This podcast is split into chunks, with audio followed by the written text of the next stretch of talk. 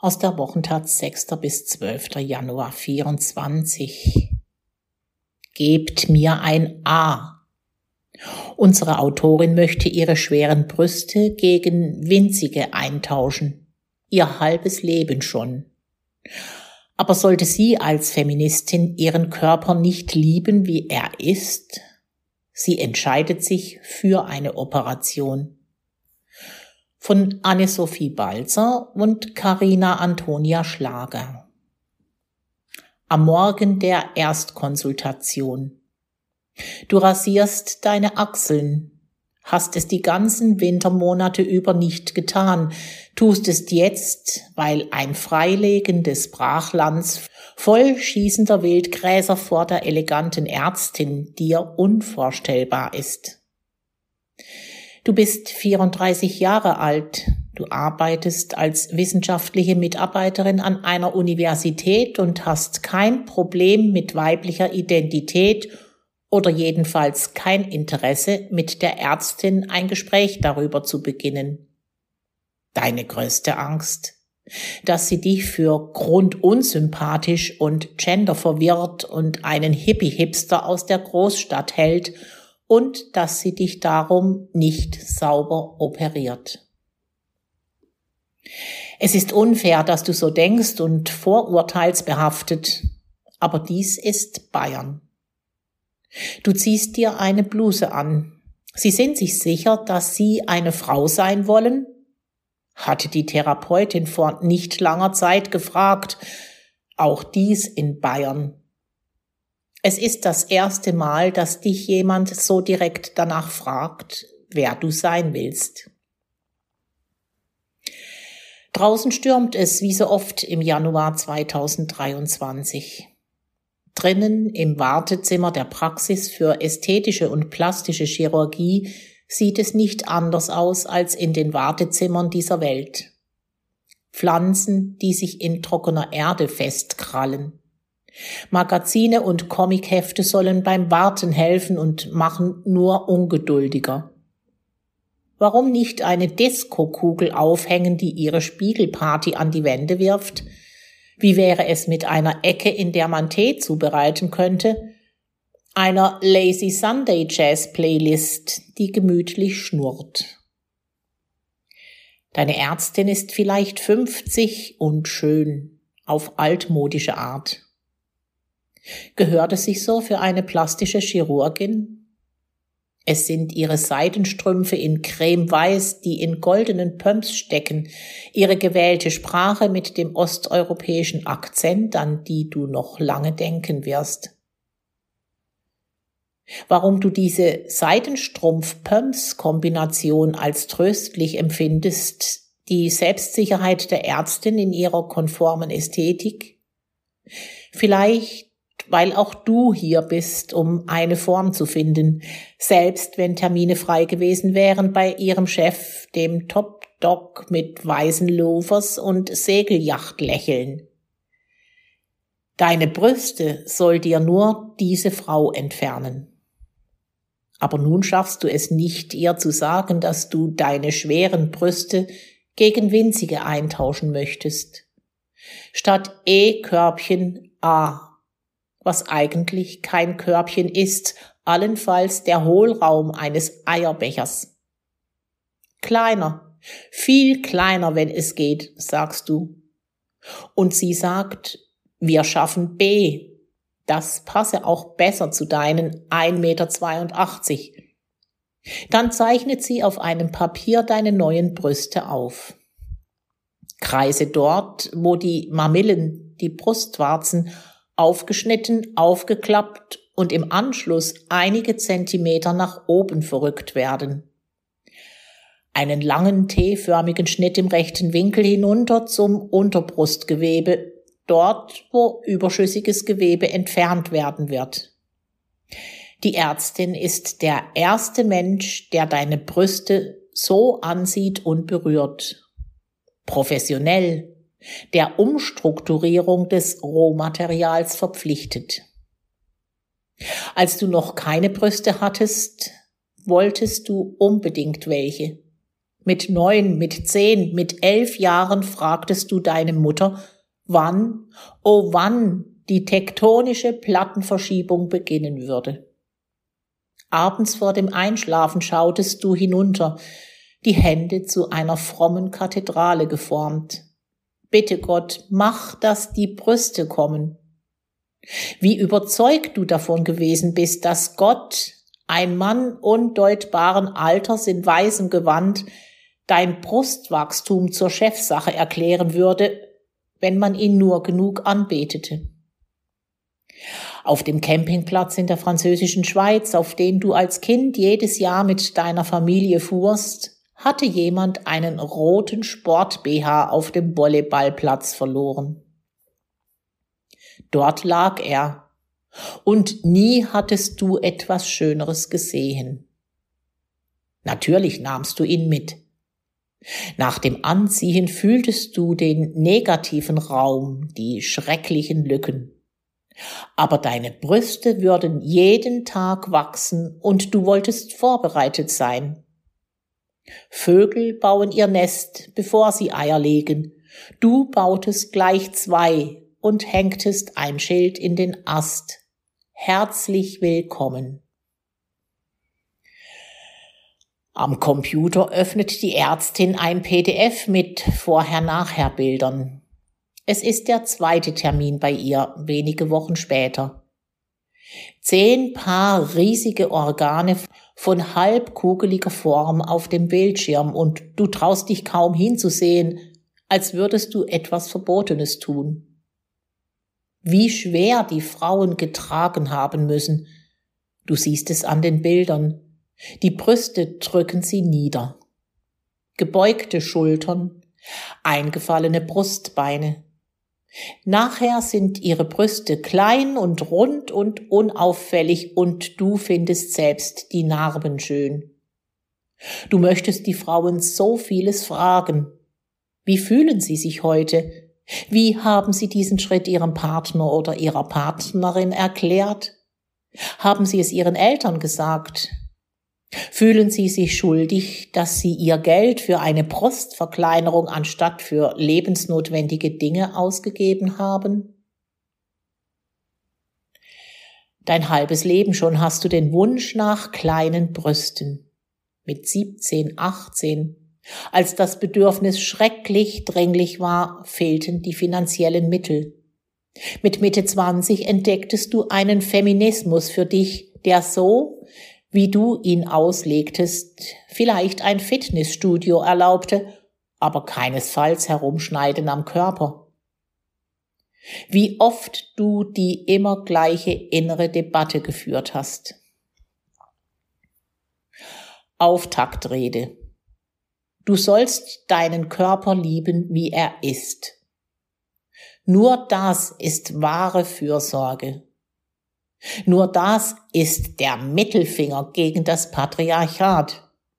Nur so ändert sich vielleicht etwas.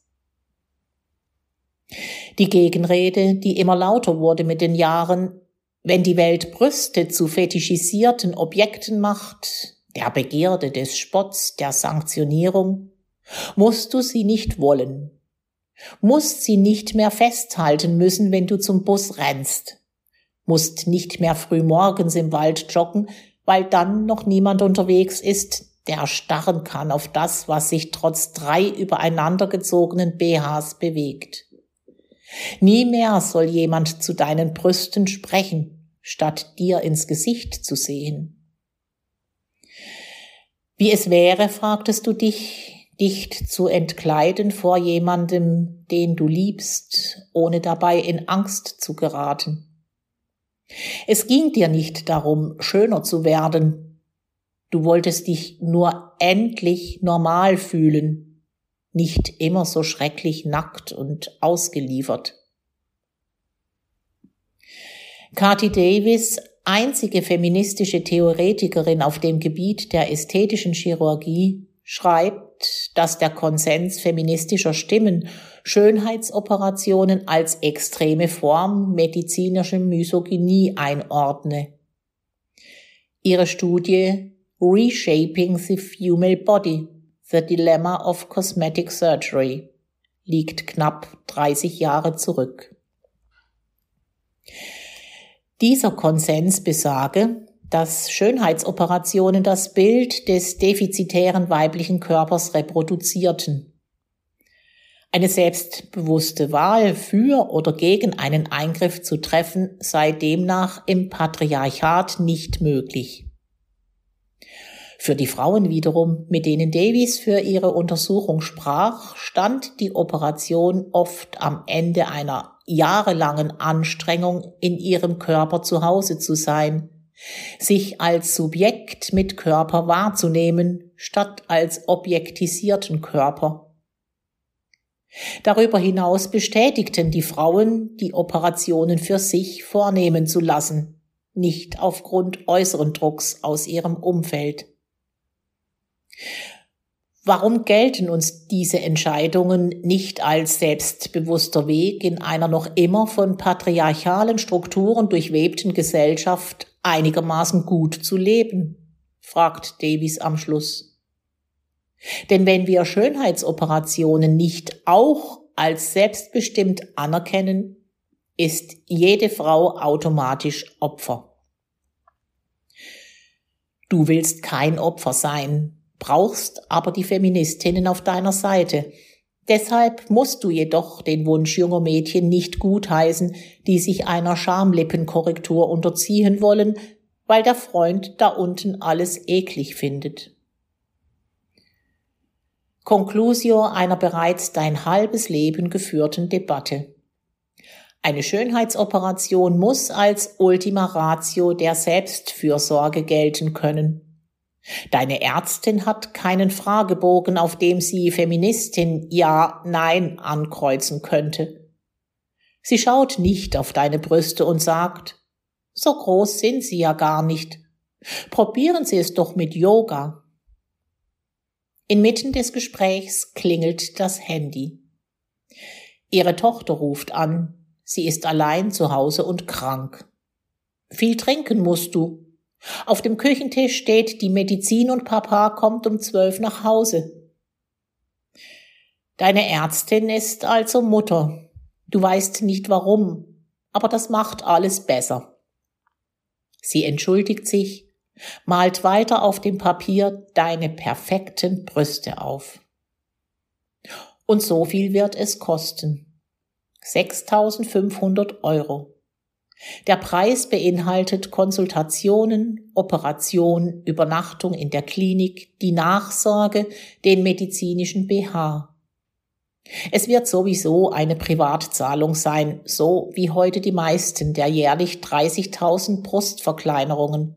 Früher übernahmen die Krankenkassen in den allermeisten Fällen eine Brustverkleinerung, heute geschieht das nur noch sehr selten. Selbst wenn ein Zusammenhang zwischen orthopädischen Beschwerden und dem Brustumfang erkannt wird. Natürlich sind 6500 Euro viel Geld, aber du hast ein bisschen was von deinen Großeltern geerbt. Erst dadurch ist die Operation nach jahrelangen theoretischen Überlegungen überhaupt in den Bereich des Möglichen gerückt. Was deine Großmutter sagen würde, wüsste sie, wozu ihr Erbe eingesetzt wird? Zu Hause am Küchentisch. Du vergleichst Preise. In Berlin kostet die Operation um die 1000 Euro weniger, aber du kannst für die Nachsorge nicht wöchentlich dorthin fahren. Was du kannst, die bayerische Provinzstadt, in der du lebst, verfluchen. Und so geht deine Kalkulation. Für den Preis der Operation könntest du 433,333 Bücher für 15 Euro kaufen. Die Dinge gegenüber dem Wert von Büchern zu bemessen ist ein alter Trick. Neben der Natur gibt es kaum etwas, das du so liebst wie die Literatur. Sind neue Brüste mehr wert als all die Bücher? Aber auch würden 433,333 zusätzliche Bücher in dein Apartment passen? würden sie nicht. Auf Antwortsuche in der Literatur fragst du dich, warum es kaum Bücher über Brüste gibt. Also nicht über Brustkrebs, nicht Stillratgeber, keine Pornografie, sondern Bücher über die Kulturgeschichte der menschlichen Brust. Über Brüste, die Kunst erschaffen. Ja, Louise Bourgeois, Künstlerin mit Brustfetisch. Ja, Femen, die oben ohne Aktivistinnen aus der Ukraine. Und sonst? Ausgerechnet im schrulligen Buchladen einer amerikanischen Kleinstadt in Washington State, wo du ein halbes Jahr lang an der Universität arbeitest, findest du einen Regalmeter voller Brüste. Florence Williams Priests, A Natural and Unnatural History und Marilyn Jaloms A History of the Priest gefallen dir. Der Rest handelt wieder davon, wie Frau sich vom Brustkrebs gesund essen kann. In Klammern Brokkoli, roh. Und wie richtiges Stillen geht. Obwohl du sie bedingungslos wolltest, kamen deine Brüste spät. Lange tanzest du so viel Ballett, dass dein Körper kein Kapital für sekundäre Geschlechtsmarker erübrigen konnte, nicht mal für die Regelblutung. Dafür schafftest du es, mit dem Hinterkopf deine Kniekehlen zu berühren. Mit 17 hattest du es plötzlich mit zwei aktivierten Vulkanen zu tun. Es tat weh. Dein Körper war plötzlich laut, wie jemand, der in der Fußgängerzone ausrastet, um sich schlägt und schreit. Männer an der Ampel starrten, Jungen in der Schule starrten, die Mädchen auch, neidvoll und giftig. Wenn du an diese Zeit zurückdenkst, fragst du dich, ob du dir nicht mindestens die Hälfte all dieser Blicke eingebildet hast. Du magst das Wort gefühlt nicht, wenn es gebraucht wird, um Erfahrungen zu relativieren, aber hier ist es angebracht. Gefühlt starrte die ganze Welt immerzu auf deine explodierten Brüste. Du musstest sie verstecken, abbinden und dich nicht mehr so viel bewegen. Flacher atmen, weniger sein. Traum aus dieser Zeit mit einer großen Gartenschere, einer solchen zum Heckentrimmen, schneidest du dir die Brüste ab. Du gehst sehr gründlich vor und trägst Hautschicht für Hautschicht ab. Kein Schmerz und alles ist voller Blut. Du entschiedst, zu einer Therapeutin zu gehen, Sie ist Psychoanalytikerin für Kinder und Jugendliche und du bist 20 Jahre alt und eigentlich kein Kind mehr.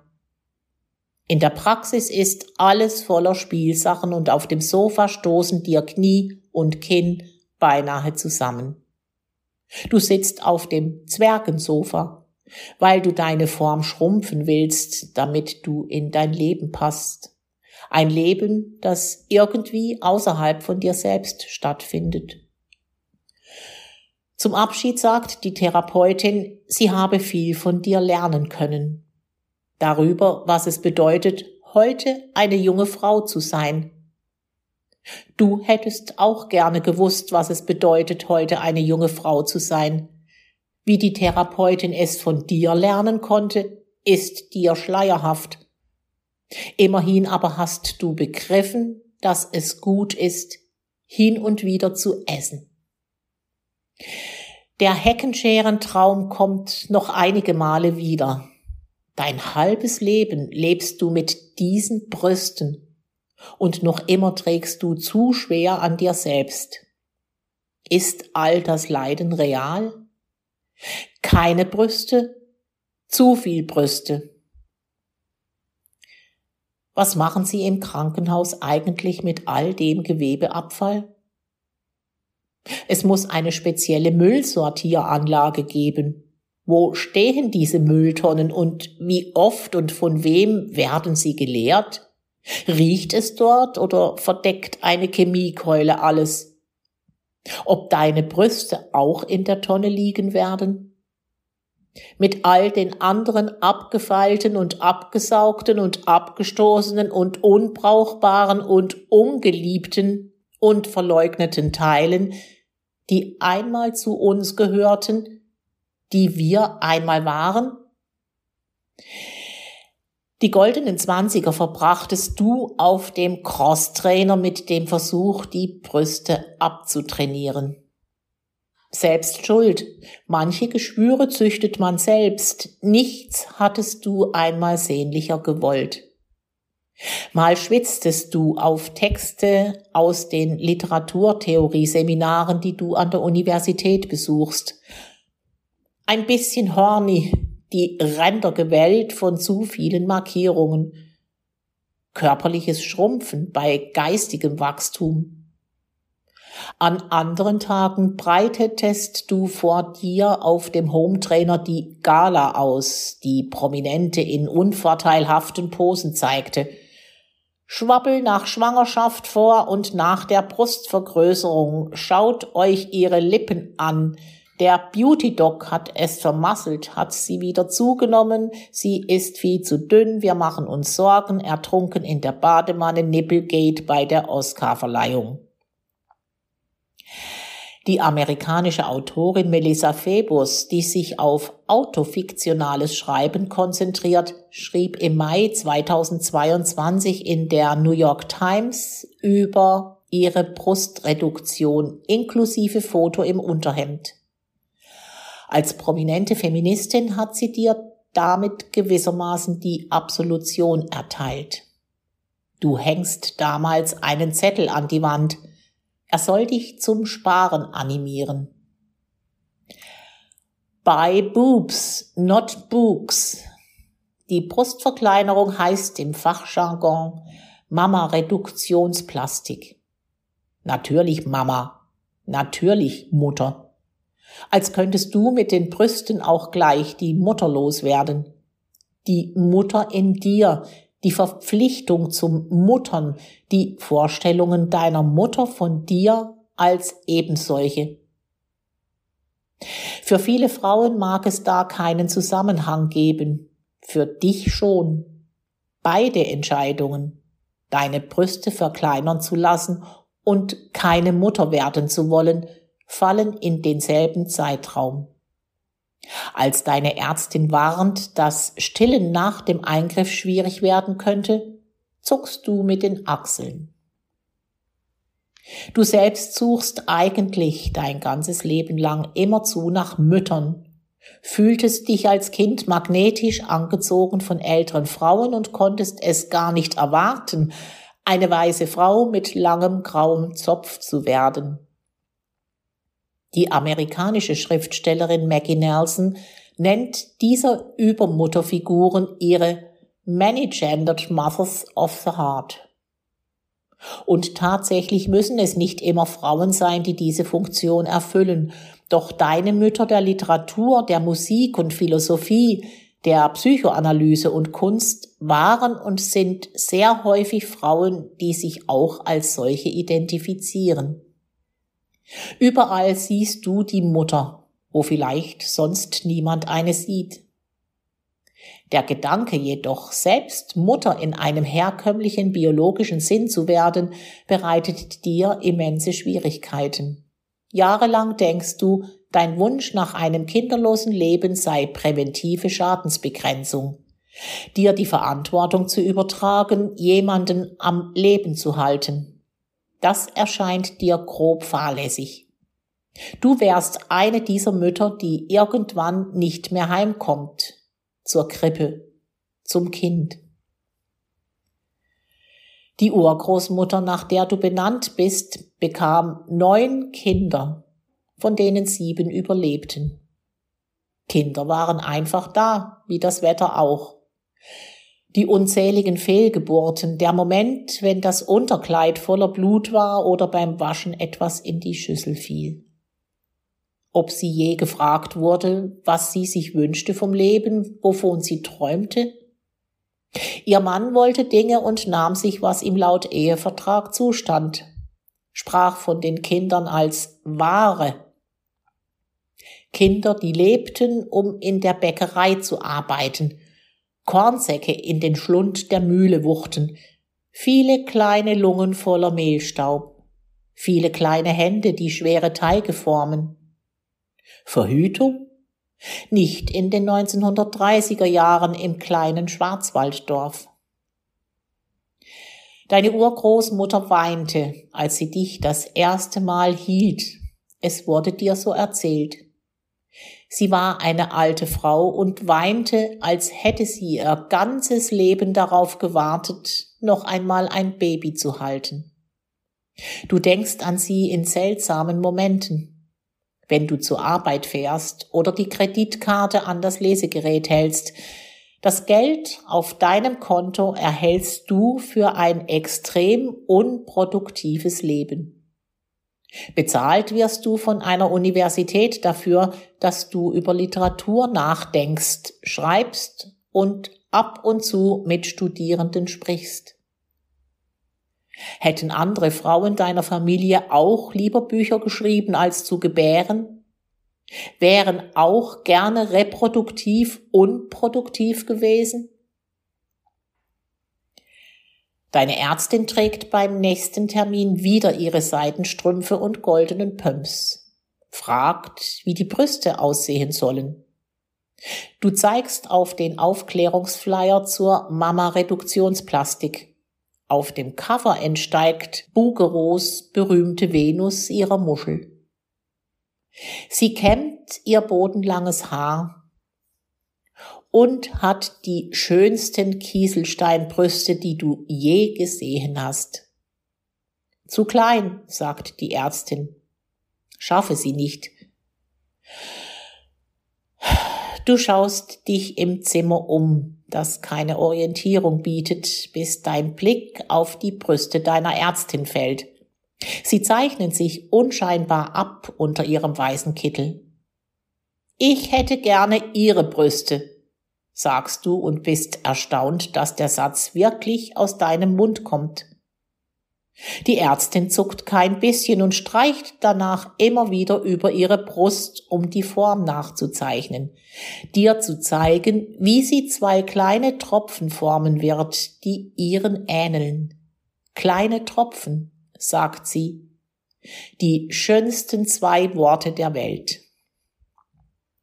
Sie ist viel kleiner als du, deine Ärztin.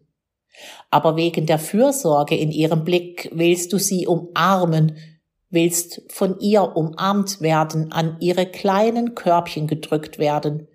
Sagen soll sie, dass du schön sein wirst, dass alles gut werden wird. Sie wirkt wie eine Mutter, die alles unter Kontrolle hat. Brustverkleinerung, Bauchfett absaugen und ein Facelift vor dem Mittagessen, am späten Nachmittag der Tochter bei den Hausaufgaben helfen. Die Frauen deiner Familie haben sich, so kommt es dir vor, nicht bewusst für oder gegen Kinder entschieden. Absolutes Wunschkind seist du gewesen, sagt dir deine Mutter. Doch niemand hat dir als Kind gesagt, dass keine Kinder bekommen eine schöne, eine gute Form zu leben sei dass Frauen nicht muttern müssen. Deine eigene Mutter. In einem anderen Leben siehst du sie vor dir als Gewerkschaftsvorsitzende oder Anwältin. Immerzu klingelt das Telefon. Wenn sie abends nach Hause kommt, ihren Trolley mit Akten hinter sich herziehend, hast du sie schrecklich vermisst. Sie küsst dich und du drückst deinen Kopf ins Kissen dort hinein, wo ihr Parfum hängen bleibt, nachdem sie wieder aus dem Zimmer gehuscht ist, zurück zu ihren Arbeitskämpfen und Streikplänen, den abendlichen Strategiesitzungen. Hatte deine Mutter, die echte, je darüber nachgedacht, keine Kinder zu bekommen? Darüber nicht nur hinzuzuverdienen und jeden Mittag in der Küche zu stehen und gesundes Essen zu kochen, Quinoa-Bratlinge und Salat für Kinder, die schreiend nach Spaghetti verlangten. In einem Biergarten in der grünen Welt der frisch ausgetriebenen Kastanien fragst du sie. Sie besucht dich in deinem Erwachsenenleben. Du lebst mit dir selbst allein, du bist glücklich und manchmal einsam. Mama, hast du je überlegt, keine Kinder zu wollen? Ihr Gesicht fällt ihr herunter, Vielleicht habe sie es besser machen wollen als ihre Eltern. Es waren Dinge wieder gut zu machen, sagt sie. Nie. Nie. Im Biergarten fließen Tränen. Sie kann nicht verstehen, dass man lieber einsam ist, als Kinder zu bekommen. Lieber Hausarbeiten korrigiert und schreibt, als zu Elternabenden zu gehen und Gemüse in Pastasoßen zu schleusen. Bist du stolz darauf, keine Kinder zu wollen? Du wirst es bereuen, deine Mutter weiß es. In 40 Jahren, wenn du in einem Altersheim liegend von Robotern versorgt werden wirst, wird niemand dich besuchen kommen. Wer weiß es schon, vielleicht behält deine Mutter recht und trotzdem willst du lieber ein Kunstmonster werden, wie die Erzählerin in Jenny Offils Amt für Mutmaßungen. Ich hatte beschlossen, nie zu heiraten. Stattdessen wollte ich ein Kunstegomane werden. Frauen werden so etwas fast nie, weil solche Ungeheuer sich nur mit Kunst beschäftigen und nicht mit Alltagsdingen. Nabokov hat nicht einmal seinen Regenschirm zugemacht. Vera hat für ihn die Briefmarken geleckt. Ein literarisches Genie sein und die Erwartungen der Welt so wuchtig auf einem lasten zu fühlen, muss so beschwerlich gewesen sein für Wladimir, dass er schlicht keine Kapazitäten hatte für weltliche Belange. Spucke im Mund sammeln etwa. Kinder kriegen und erziehen, das sei für die meisten Menschen der kreativste Akt ihres Lebens, denkt eine Freundin, die Künstlerin und Mutter ist und mit dieser Doppelrolle hadert. Im Idealfall würden die Menschen nirgends mehr über sich hinauswachsen als im Umgang mit Kindern. Aber Kunst braucht all das, was Kinder auch brauchen, will auch geboren und versorgt werden und lernen und die Welt entdecken. Manche Eltern, manche Frauen schaffen beides. Du weißt, dass du nicht zu ihnen gehörst. Du leckst keine Briefmarken für andere. Du bist die hohe Priesterin der Einsamkeit. Nichts als Wonne beim Erwachen im Bett, allein. Gregorianische Choräle und Herunterstürzen von zwei Cafés. Lesen, schreiben, Einsamkeit. Manche Etymologien sind so charmant. Einsam, einig, einträchtig, einzeln, mit sich selbst einig sein. In Norddeutschland gibt es einen Ort namens Solitude und in Schweden einen, der Ensamheten heißt. Woher kommst du? Du kommst aus Solitude. Ort der kalten Betten und Wärmflaschen, die man umarmen muss, in denen sich die Tage ausbreiten vor dir und du nur aufzustehen brauchst aus dem Bett, um die Schallplatte zu drehen, auf den Knien Bücher über Künstlerinnen der Einsamkeit, Polarforscherinnen, die endlich allein sein wollten. In Nachthemden der Großmutter durch die Wohnung wandern, Buchrücken streicheln.